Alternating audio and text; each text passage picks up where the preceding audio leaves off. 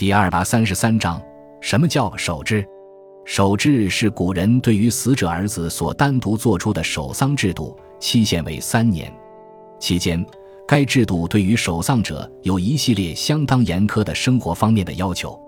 首先，孝子不能有任何享乐，不得饮食酒肉、瓜果菜蔬，只能吃粥，不得与妻妾同房，乃至不得洗澡、换衣服、剃头等。其次，守丧者不得嫁娶，不得有任何庆祝活动，不得在节日拜访亲友。最后，在汉代察举时代，守丧者不得被举荐；科举考试时代，守丧者则不得应考。而在外做官的官员，必须告假回家守制，称为丁忧。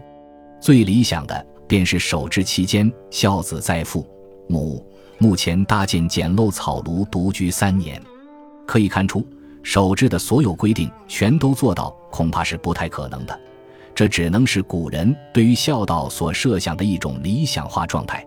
但是，政府对于守制制度是相当严格的。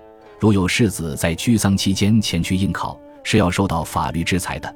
另外，一些官员怕丁忧后官职难以恢复，会瞒报父母丧事，朝廷对这类情况也会严厉惩罚。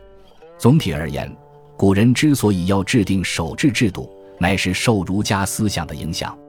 儒家重孝的同时，又推崇礼制，因此将孝道体现到琐碎的礼制之中，也是题中应有之义了。